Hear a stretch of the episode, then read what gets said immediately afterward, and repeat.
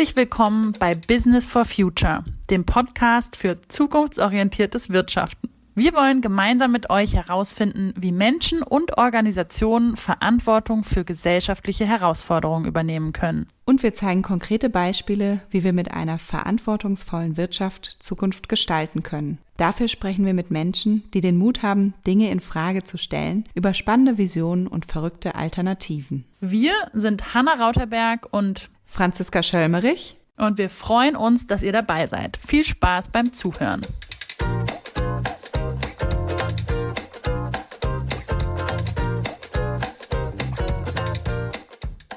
In dieser Folge geht es um die Frage, was Verantwortung mit der Verteilung von Eigentumsverhältnissen in Organisationen zu tun hat und warum es in unserem aktuellen Wirtschaftssystem so schwierig ist, anständig zu wirtschaften.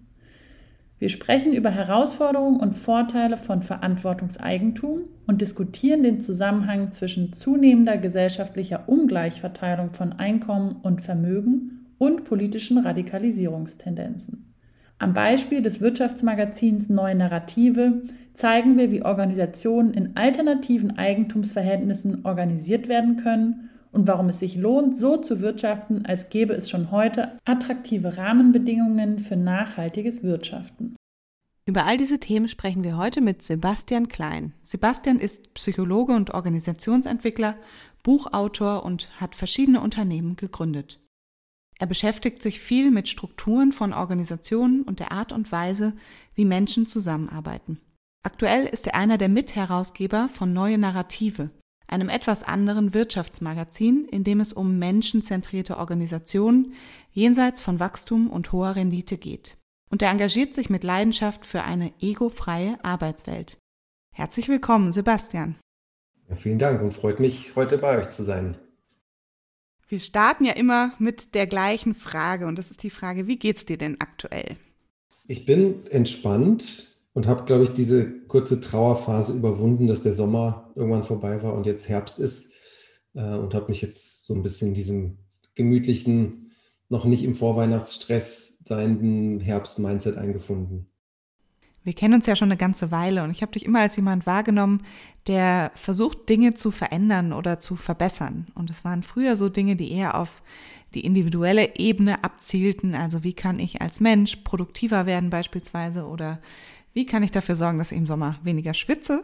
Und mit der Zeit haben dann die Fragen, die dich beschäftigt haben, eher so auf die organisationale Ebene abgezielt. Das heißt also sowas wie müssen Strukturen von Organisationen aussehen, damit sie gute Zusammenarbeit ermöglichen. Und dann war dir auch immer mehr die gesellschaftliche Perspektive wichtig. Und ich weiß, dass dich aktuell dieses Thema der Ungleichheit auf gesellschaftlicher und auch auf wirtschaftlicher Ebene beschäftigt. Und mich interessiert, wie du zu diesem Thema gekommen bist und warum das genau dieses Thema ist, was dich aktuell gerade so umtreibt.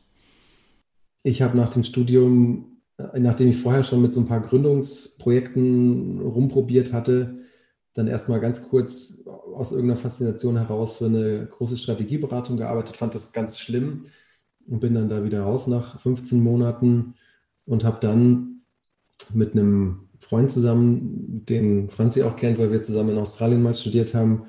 Und wir beide dachten, wir müssen jetzt ein Unternehmen gründen, haben wir dann das Naheliegende getan und selbst kühlende Halstücher uns ausgedacht als Produkt und sind damit leider nicht in einem Sommer Millionäre geworden, wie wir es uns eigentlich vorgestellt hatten, sondern sind damit gescheitert.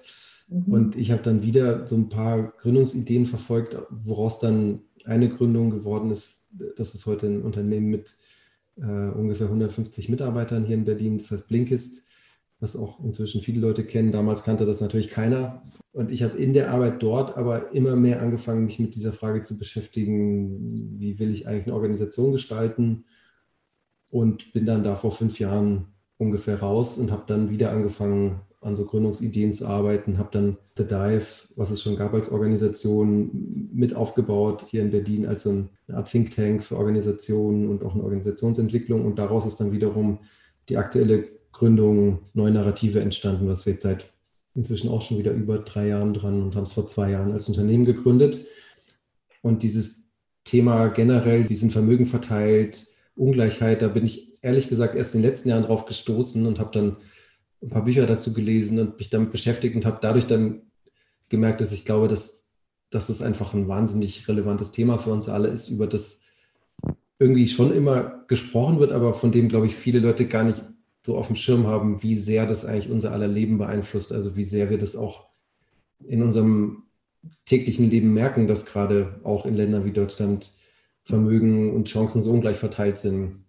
Also für mich jedenfalls ist es, würde ich sagen, neben dem Thema Klimakatastrophe ist das so das zweite Thema, das uns einfach jetzt die nächsten Jahrzehnte sehr stark und immer mehr beschäftigen wird.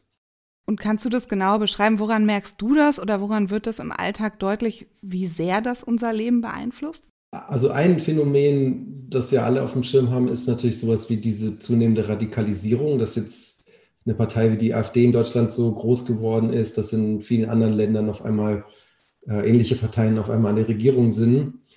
Und ich bin total überzeugt davon, dass das wahnsinnig viel damit zu tun hat, dass in den letzten 30 Jahren so viel Umverteilung stattgefunden hat, von unten nach oben, dass auch in Deutschland zum Beispiel nach der Wiedervereinigung ganz viele Leute jetzt nach 30 Jahren das Gefühl haben, nicht so viel vom Kuchen abbekommen zu haben und auch zu Recht das Gefühl haben, dass, äh, dass sie in der Gesellschaft nicht die gleichen Möglichkeiten haben wie andere.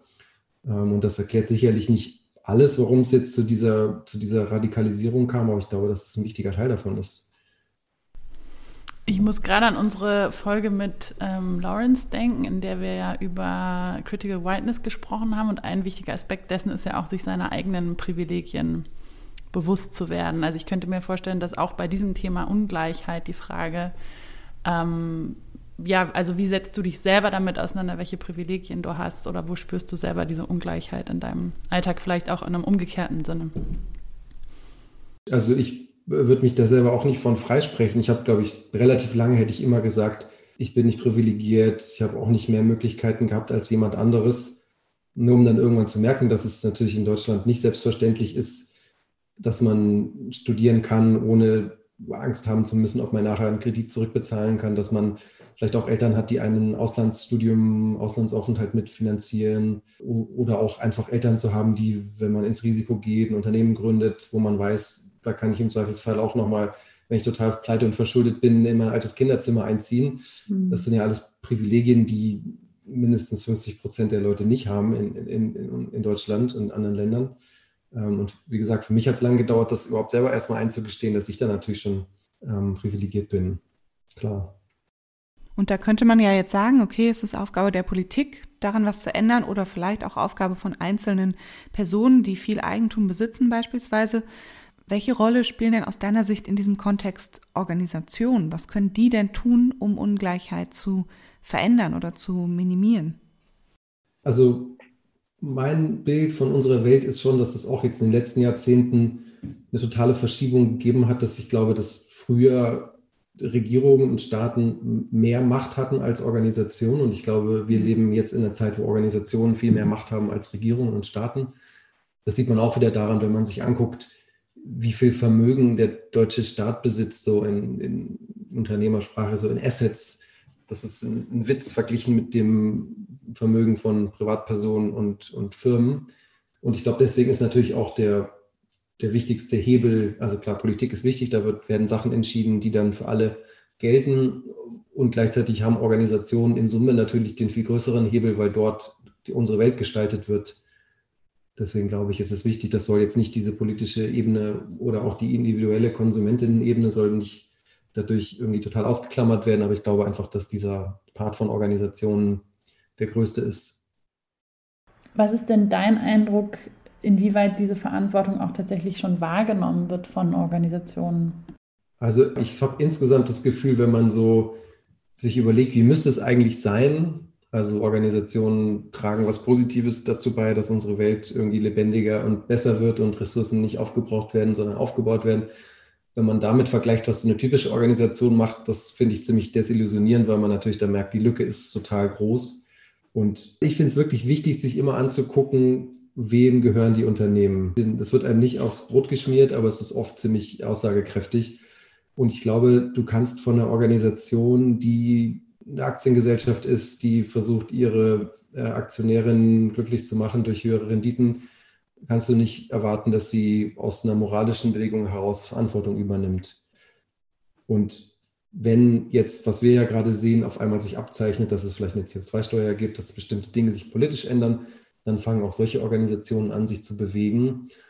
Und ich finde, das Gleiche gilt auch jetzt. Wir haben ja in Deutschland wahnsinnig viele so superreiche Erben. Viele von denen sind in der Nachkriegszeit in äh, drei Jahrzehnten starken Wirtschaftswachstums zu Vermögen gekommen, haben das dann weitervererbt und jetzt sitzen die, die Nachfahren und haben ein paar hundert Millionen oder Milliarden in Firmenwerten geerbt. Und da ist jetzt auch die Frage, kann man von denen erwarten, dass die auf einmal moralisch handeln? Ich weiß es nicht. Also bei diesen Firmen würde ich eher darauf vertrauen, dass die auf politischen Druck reagieren. Und gleichzeitig finde ich, ist es eher sogar andersrum, dass viele von diesen Playern, die jetzt von dem alten System profitieren, wie also Ölkonzerne zum Beispiel, dass die ja eher seit Jahrzehnten Lobbyarbeit betreiben, um verdeckt so dem Wandel entgegenzuwirken. Da wurde ja wahnsinnig viel Geld ausgegeben, um zu verhindern, dass politische Entscheidungen getroffen werden, die eigentlich fast alle Menschen sinnvoll fänden. Ähm, und ich glaube auch, also von diesen Firmen würde ich jetzt nicht erwarten, dass die Verantwortung für irgendwas übernehmen, weil die interessieren sich erstmal nur für ihr Geld und ihren, ihren, ihr eigenes Vermögen. Und jetzt hast du ja selbst mehrere Unternehmen gegründet, zuletzt mit anderen zusammen das Magazin Neue Narrative oder auch NN genannt. Was unterscheidet euch denn als Wirtschaftsmagazin von anderen Magazinen? Also einerseits, wir wollten, wir wollten ein Printmagazin machen, weil wir das irgendwie sinnvoll und schön fanden als Produkt, auch wenn es ein bisschen bekloppt ist. Und Einige von uns haben vorher schon in diesem Bereich gearbeitet, äh, organisationale Transformation, wie kann man Firmen verändern hin zu mehr Menschenzentriertheit. Und wir hatten uns gefragt, wie lässt sich das denn skalierbarer machen? Also wir hatten es vorher viel in Form von Workshops und Beratung gemacht und hatten uns dann gefragt, was ist denn ein Produkt, mit dem man vielen Menschen Tools in die Hand geben kann, mit denen sie selber ihre eigenen Firmen und ihre eigenen Arztarbeiten verändern können. Und da sind wir als erstes bei diesem Magazin gelandet, mit dem wir dann damals angefangen haben. Und ein Fokus unserer Arbeit ist eben genau diese Geschichten zu finden, Organisationen, die vorangehen, die irgendwie inspirierende Fälle sind und die versuchen wir darzustellen. Okay. Ähm, du hast ja vorhin das Thema Eigentum angesprochen und dass man das von Aktiengesellschaften nicht erwarten kann, dass sie jetzt irgendwelche moralischen Standards anlegen. Wie gestaltet ihr das denn bei den neuen Narrativen? Wir sind eine der gar nicht mehr so wenigen Firmen, die in Verantwortungseigentum geführt sind es ist ja wirklich auch eine tolle Nachricht, dass jetzt die, wie es aussieht, neue deutsche Regierung auch ernsthaft daran interessiert ist, dazu eine eigenständige Rechtsform einzuführen, was uns natürlich mhm. sehr freuen würde.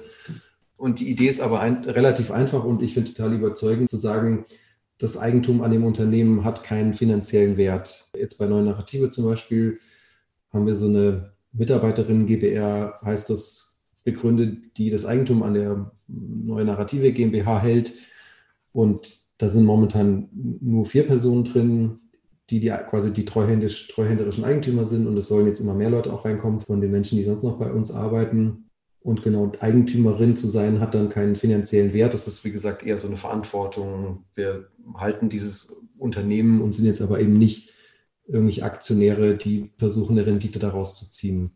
Und das nimmt eine Ebene weg von einem Unternehmen, von der ich glaube, dass es sie gerade viel zu viel gibt. Also wir haben ja eine unglaublich große Finanzwirtschaft, die ein zigfaches größer ist als die eigentliche Wirtschaft und von der eigentlich immer gedacht wurde, die soll irgendwie unter der Wirtschaft liegen und die stützen und jetzt hat die die aufgefressen und macht irgendwie zu paar 90 Prozent unsere Weltwirtschaft aus und wo es nur um Spekulation und Geld und hin und her schieben und wer kann wo Rendite rausziehen und was weiterverkaufen geht. Und ich glaube, diese Ebene, die zerschießt uns gerade unsere ganze Welt und die wird bei diesem Konstrukt Verantwortungseigentum einfach komplett rausgenommen. Und das finde ich sehr sinnvoll.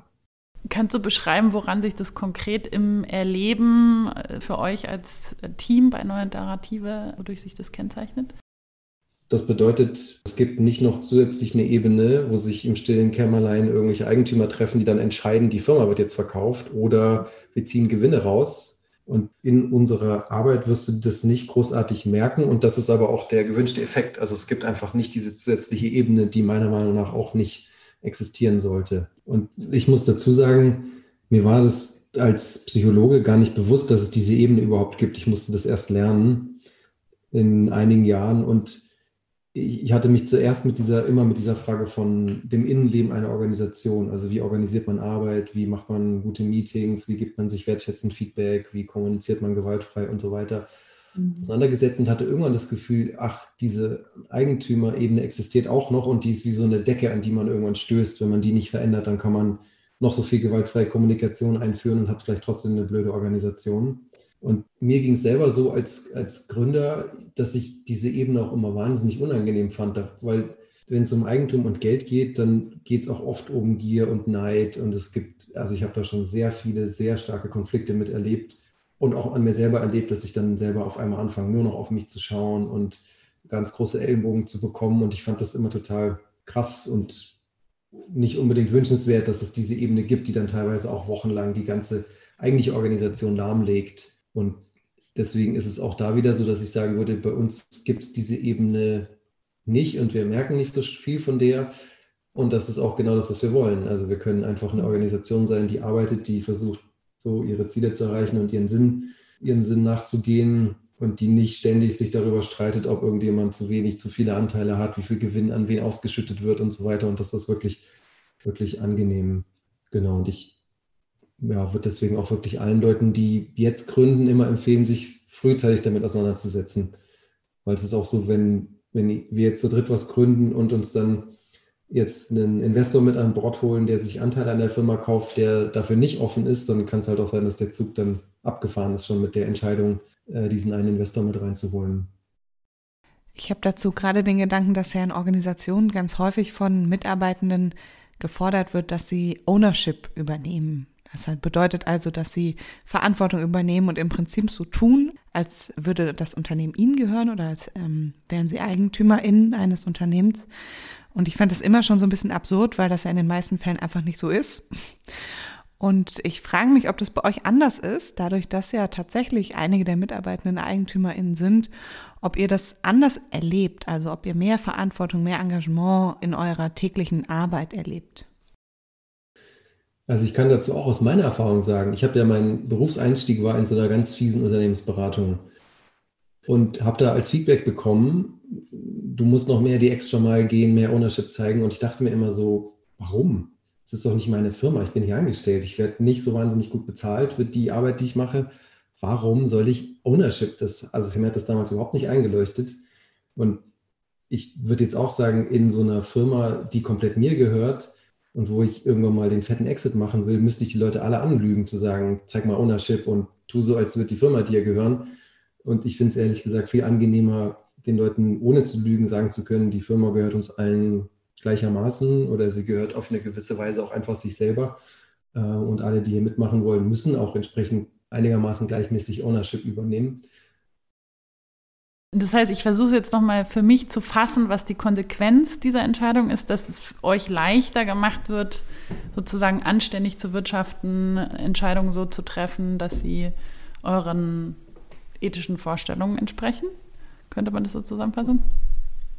Also ich glaube, dass wirklich mit den Möglichkeiten ja auch so die Verlockung steigt. Und wenn so eine Firma dann erstmal wahnsinnig viel wert ist, ist es natürlich viel schwieriger zu sagen, ich verzichte jetzt darauf. Also Hut ab vor den Leuten, die das später erst machen. Da gibt es ja auch ein paar Fälle, die dann halt, auch wenn sie eine Firma haben, die 100 Millionen Euro Umsatz macht, dann sagen, wir machen jetzt Verantwortungseigentum. Das ist sicherlich ein viel psychologisch anspruchsvollerer Schritt als das, was wir gemacht haben, zu sagen, wenn die Firma noch nichts wert ist, machen wir diesen Schritt.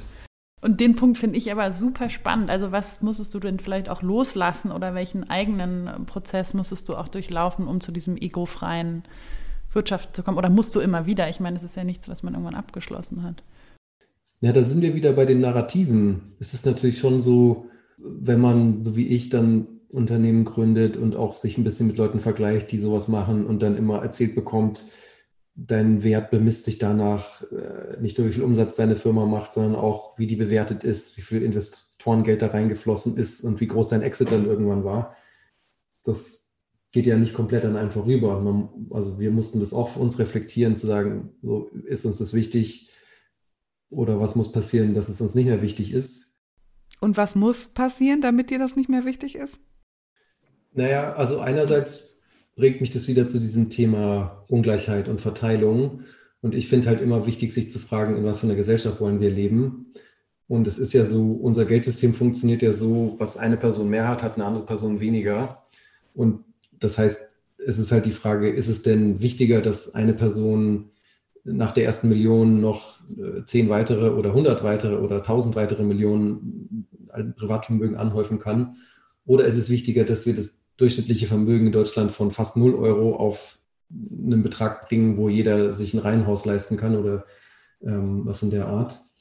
Und da würde ich für mich immer sagen, nee, stimmt, ich will eigentlich nicht in einer Gesellschaft leben, leben, wo diese individuelle Gier nach oben hin unbegrenzt ist, sondern ich will in einer Gesellschaft leben, wo wir eher versuchen, dass möglichst viele Leute den Zugang zu guter Bildung haben und so viel Eigentum auch haben, dass sie, dass sie vielleicht nicht mehr anfällig sind für irgendwelche durchgeknallten radikalen Ideen. Ähm, ich glaube, das ist ein mhm. wichtiger Aspekt. Also in Bezug auf die Sinnhaftigkeit einer solchen Umgestaltung hin zu Verantwortungseigentum hättest du mich jetzt schon mal überzeugt. Aber die Frage ist ja immer auch, wie lässt sich das Ganze wirklich umsetzen? Deshalb die Frage jetzt an dich, was waren denn die größten Herausforderungen für euch auf diesem Weg? Also ich würde sagen, wir haben jetzt uns so ein Wirtschaftssystem gebaut, in dem ich als Organisation Umsatz und so Gewinne brauche, um überleben zu können. Mhm. Ähm, außer ich bestehe nur aus Leuten, die ein bedingungsloses Grundeinkommen haben oder von Ersparnissen leben. Und unser Heft wird nach den höchsten ökologischen Standards hergestellt und das ist sehr teuer.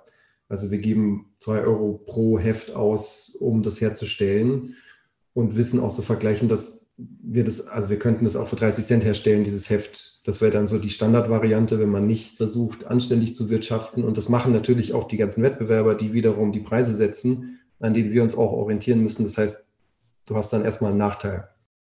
Woher habt ihr denn den Mut genommen, bei neue Narrative das wirklich anders anzugehen, obwohl diese ganzen Herausforderungen bestehen, obwohl ihr Wettbewerber habt, die sich vielleicht nicht diesem anständigen Wirtschaften verschreiben? Also ich glaube, einmal, wenn man so ein bisschen in Zukunft denkt, das wird ja nicht ewig so weitergehen. Und ich glaube, wenn wir jetzt zu dritt sagen, wir gründen ein Unternehmen, das einfach nur uns mit irgendwelchen total bekloppten Produkten, die keiner braucht, reich machen soll, also das müsste uns, wenn dann jetzt reich machen und dann würden wir das aber nicht langfristig denken, weil, also ich denke, unsere Wirtschaftswelt nicht so, dass die in 20 Jahren noch so tickt wie heute. Deswegen finde ich, aus diesem Blickwinkel heraus macht es einfach nur Sinn zu sagen, man tut einfach schon mal so, als hätte sich was geändert, als wäre die Welt schon so, dass dass Unternehmen bestraft werden, wenn sie ähm, klimaschädlich wirtschaften. Und ich finde auch so diese andere Perspektive wichtig, halt auch zu fragen, wenn wir irgendwann mal 80 sind, was will man dann auf keinen Fall haben? Und eines meiner Horrorszenarien ist dieses, was vielleicht unsere Großeltern auch ein bisschen hatten, so mit der, mit der dritten Reichvergangenheit, diese Frage, warum habt ihr es nicht anders gemacht? Ihr wusstet es doch besser. Das will ich für mich auf jeden Fall vermeiden. Und ich will uns da auch nicht zu sehr idealisieren, weil wir auch, wenn wir arbeiten mit Google Software und solchen Sachen, wo wir auch genau wissen, irgendwann müssen wir das mal ändern und wo wir, wie viele Startups natürlich erstmal sagen, das ist jetzt aber einfach die pragmatische Lösung und davon wird die Welt schon nicht untergehen und irgendwann ist der richtige Zeitpunkt.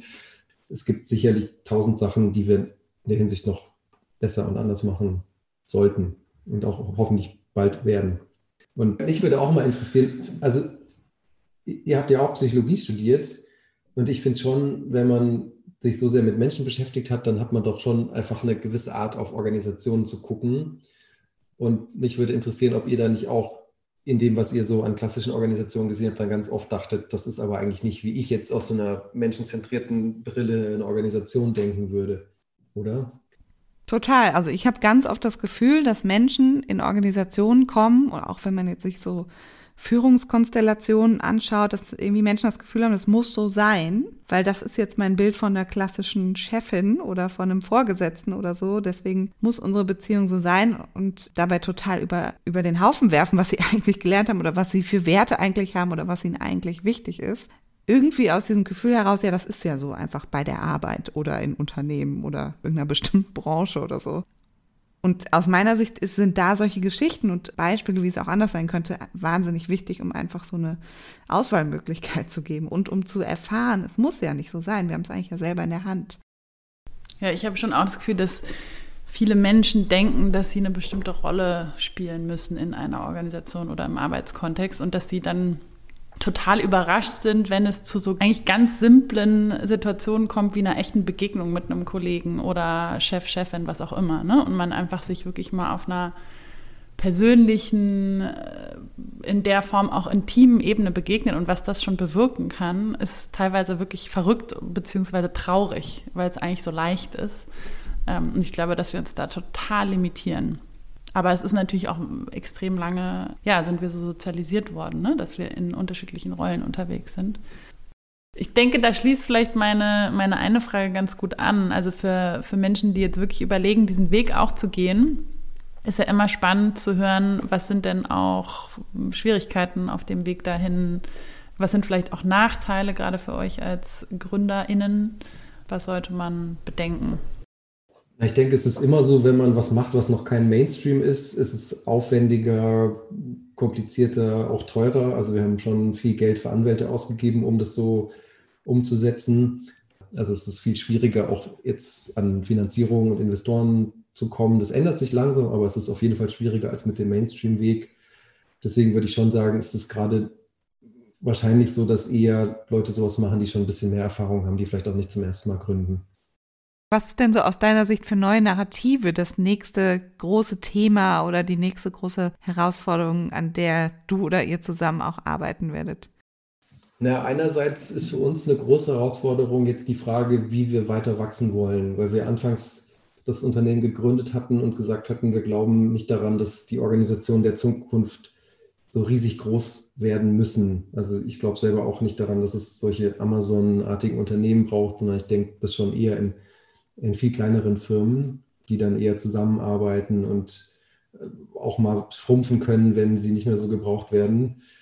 Und wir sind jetzt aber schon 20 Leute inzwischen und hatten ursprünglich mal gesagt, viel größer wollen wir eigentlich nicht werden und merken jetzt aber, okay, das war offensichtlich keine gute Prognose und jetzt fragen wir uns einfach, was machen wir damit? Wie wollen wir weiter wachsen? Wie groß wollen wir auch werden als Organisation? Und zum Beispiel haben wir eine Diskussion, dass wir sagen, wir wollen als Unternehmen wachsen und neue ähm, Kundinnen finden, aber wir wollen nicht, was fast alle Startups machen, wahnsinnig viel Geld an Facebook und Google überweisen, dass die uns Reichweite verschaffen, weil wir sagen, wir wollen eigentlich diese Firmen nicht unterstützen, die wir nicht, also von denen wir denken, dass es die eigentlich in der Form nicht geben sollte.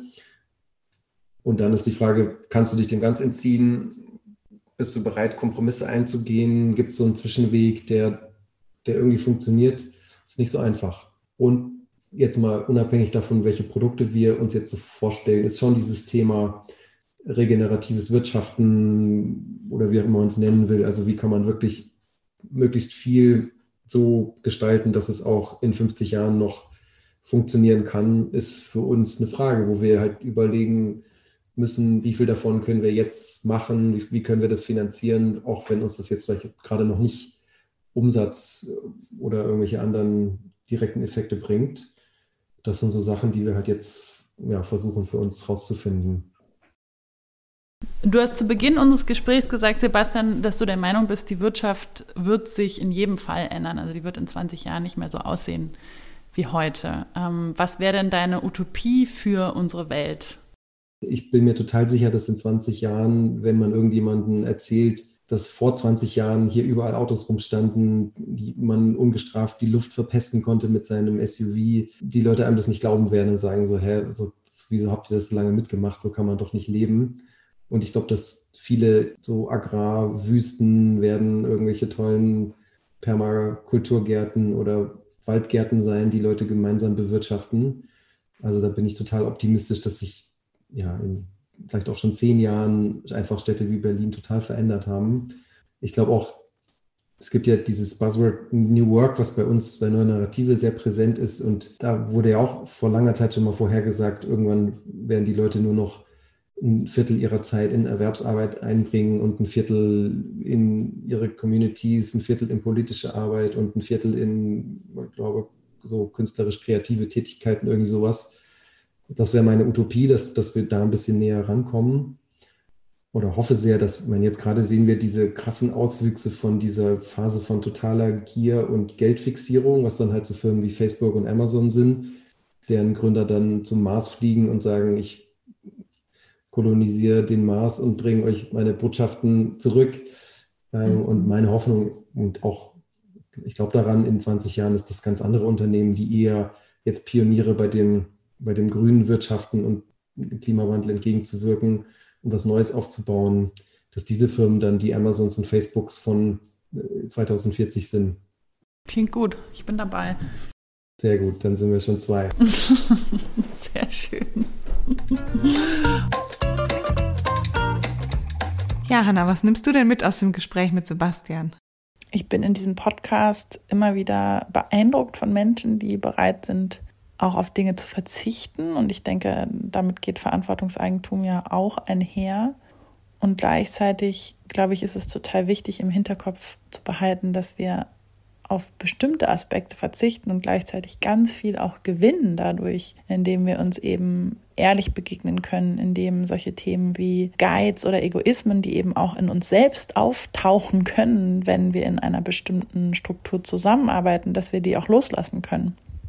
Und das sind sicherlich Aspekte, die wir alle in uns tragen und die keinem von uns besonders gut tun. Und deshalb finde ich es eigentlich schön, das ein bisschen ganzheitlicher zu betrachten.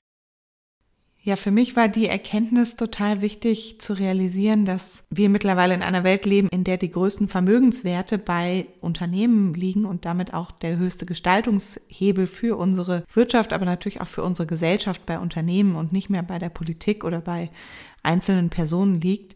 Und das aber natürlich gleichzeitig von ganz vielen der großen oder eigentlich allen der großen Unternehmen nicht zu erwarten ist, dass sie wirklich wie moralische Menschen handeln werden und dass es dann dafür wiederum politische Rahmenbedingungen braucht. Ähm, diese wechselseitige Abhängigkeit oder die Notwendigkeit, damit sich tatsächlich was verändert, das fand ich sehr interessant. Ich konnte mich sehr gut mit Sebastians Aussage identifizieren, dass ihn neben der Klimakrise diese zunehmende Umverteilung beschäftigt. Ich würde sagen, das ist bei mir vor allem das Thema der ja, politischen Radikalisierung oder auch Bedrohung unserer demokratischen Grundwerte ist, die mich umtreibt. Und diesen Zusammenhang zwischen der Umverteilung und der zunehmenden Ungleichheit in Bezug auf Einkommen und Vermögen und eben diesen Radikalisierungstendenzen, den kannte ich, aber ich fand es sehr spannend, das nochmal in dieser Eindrücklichkeit zu hören und auch in der Konsequenz, was das für uns bedeuten kann, wenn wir Organisationen begleiten zum Beispiel.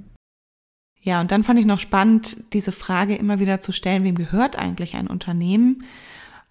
weil man natürlich noch so viel verändern und entwickeln und verbessern kann innerhalb eines Unternehmens, zum Beispiel in Bezug auf Führungsstrukturen oder auf Kommunikation oder auf Interaktion und Zusammenarbeit zwischen Menschen, aber gleichzeitig die Frage, wem gehört das Unternehmen, immer wie so eine Art Decke sein kann, an die man stößt und wo man nicht weiterkommt, wenn da in irgendeiner Form Verhältnisse bestehen, wo Menschen sich unfair behandelt fühlen beispielsweise oder wo sie nicht das Gefühl haben, ich bin hier in einem Kontext, wo es sich lohnt, mich zu engagieren oder wo ich Verantwortung übernehmen möchte. Und diese Möglichkeit, Unternehmen in Verantwortungseigentum zu führen, finde ich sehr, sehr interessant und gleichzeitig auch diesen Hinweis, das von Anfang an auch schon mitzudenken. Ja, als letztes fand ich die Herangehensweise sehr beeindruckend zu sagen, ich glaube daran, dass sich unsere Wirtschaft verändert und dass sich die Rahmenbedingungen und auch vielleicht Anreizsysteme verändern werden und deswegen tue ich jetzt schon mal so, als würden Unternehmen dafür bestraft, wenn sie beispielsweise klimaschädlich handeln und wirtschaften und orientiere mich jetzt schon mal an höheren Standards, als es sie eigentlich gibt. Ich glaube, es gibt ganz viele Unternehmen, die eher nach dem Motto wirtschaften, solange das jetzt noch geht, nutzen wir es aus. Und ich finde es toll, einfach so zukunftsorientiert und nachhaltig ähm, an die Sache heranzugehen, Nachteile in Kauf zu nehmen und sich selbst sozusagen an höheren Standards, die noch gar nicht zwingend für alle gültig sind, zu orientieren. Vielen Dank fürs Dabeisein und Zuhören. Wir hoffen, die Folge hat euch gefallen. Wir freuen uns natürlich über Kommentare, Likes, Weiterempfehlungen, aber gerne auch Anregungen für die nächsten Folgen. Wenn euch das Thema dieser Folge interessiert hat, findet ihr weitere Anregungen und Links dazu in unseren Show Notes. Tschüss und bis zum nächsten Mal.